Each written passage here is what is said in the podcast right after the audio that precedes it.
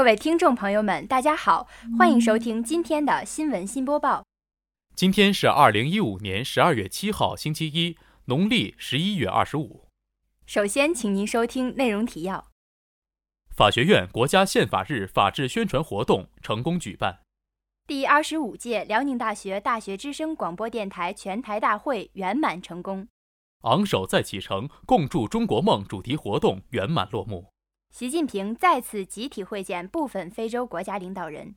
习近平同南非总统共同主持中非合作论坛。接下来，请您收听本期节目详细内容。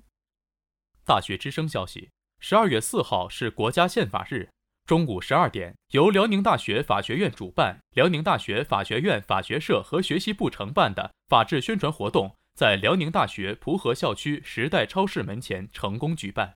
今年全国宪法宣传日的主题是“大力弘扬法治精神，共筑伟大中国梦”。辽宁大学法学院为此开展的法治宣传教育活动，传播了法律知识，引导树立宪法权威，弘扬社会主义法治精神，形成守法光荣的社会氛围。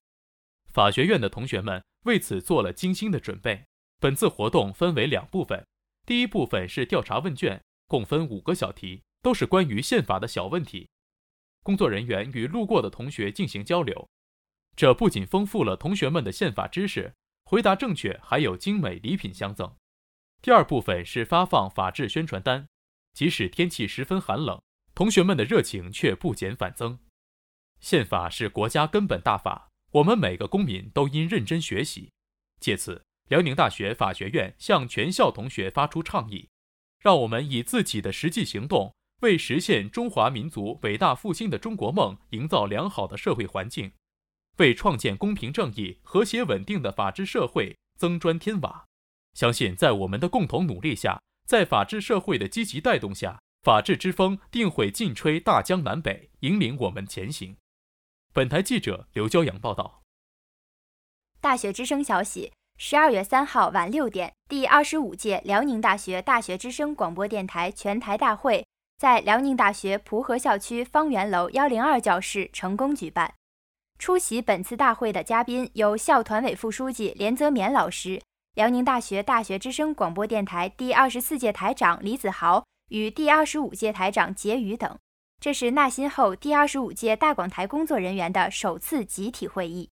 晚六点整，全体大广台成员按时入座。在主持人的宣告中，大会开始。首先是连书记表达了团委对大广台的期望与要求。接下来，前台长李子豪向大家致告别词，讲述了自己曾经与大广台的点点滴滴，也表达了对大广台的依依不舍之情。但他很放心的把大广台交给第二十五届的新成员，并对大家的工作给予肯定与支持。随后是县台长结余，表达了将带领大广台越办越好的决心。现场掌声雷动，气氛活跃异常。各位副台相继发言，都表达了自己对以往工作的回顾与对以后工作的展望和对大家工作上的要求。最后的颁奖与抽奖环节把现场的气氛带入了高潮。本次颁奖设立了最佳节目奖、广台之星、最佳新人奖和最佳贡献奖。获奖的同学们深感荣耀，同时也表现了今后更加努力工作的态度。抽奖环节奖品的别出心裁，也让现场的同学们分外积极。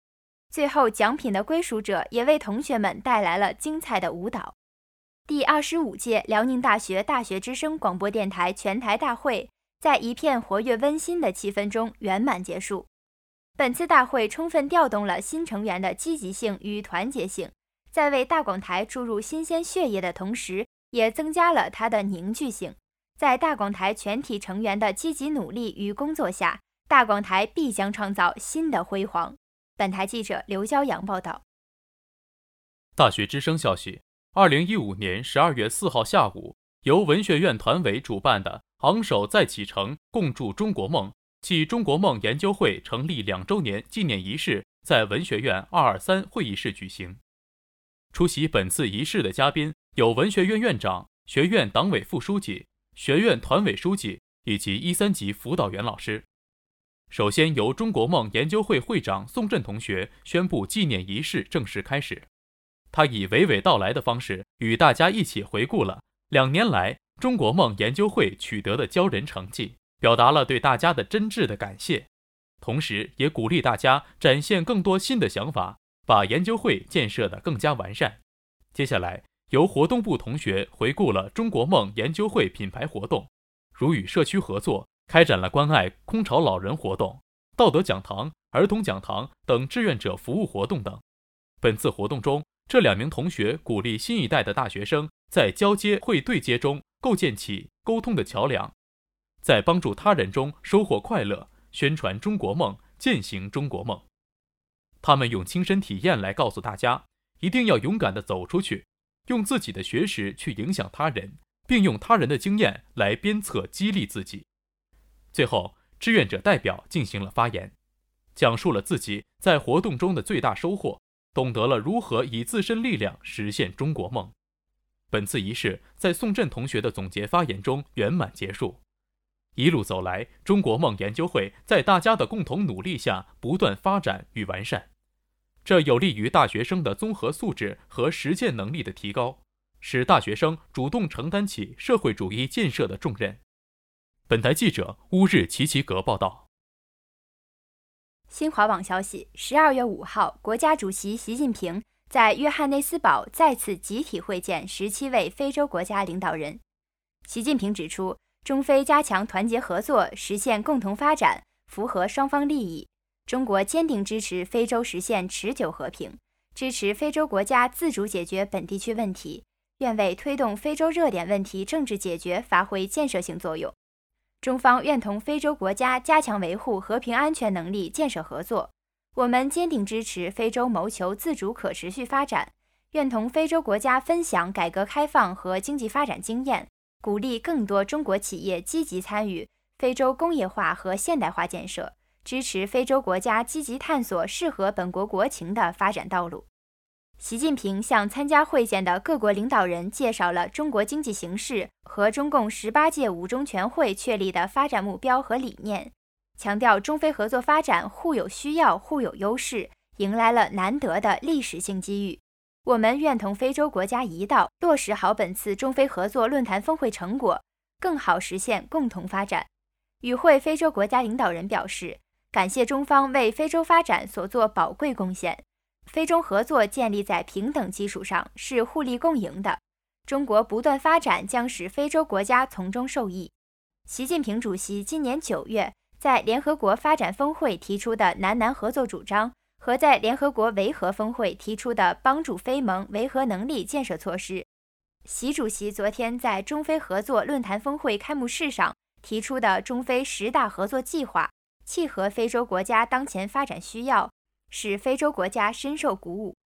非洲国家期待深化同中方在工业化、农业现代化、基础设施建设、数字经济、地区一体化、教育、人文交流、安全等领域合作，期待在维护非洲和平安全方面加强同中方合作。本台记者刘骄阳。人民日报媒体消息：十二月六号，国家主席习近平出席并主持中非合作论坛约翰内斯堡全体峰会。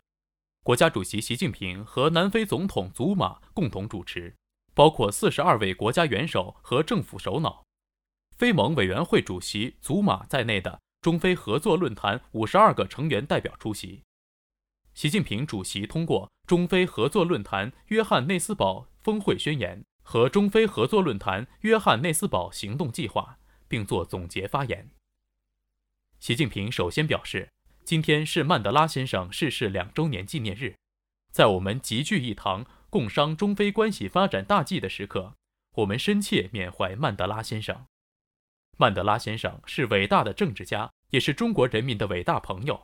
中国人民永远铭记他为中非关系发展做出的重大贡献。习近平指出，我们聚首约翰内斯堡，共叙中非友谊。围绕中非携手并进、合作共赢、共同发展这一主题，对中非关系发展和各领域务实合作进行了全面规划，提出了中非关系新定位，描绘了中非合作新蓝图，并就共同关系的国际和地区问题广泛深入交换意见，达成广泛共识。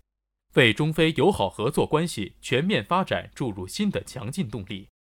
为开展更大范围、更宽领域、更高层次的互利合作提供了强大的精神引领和政治保障。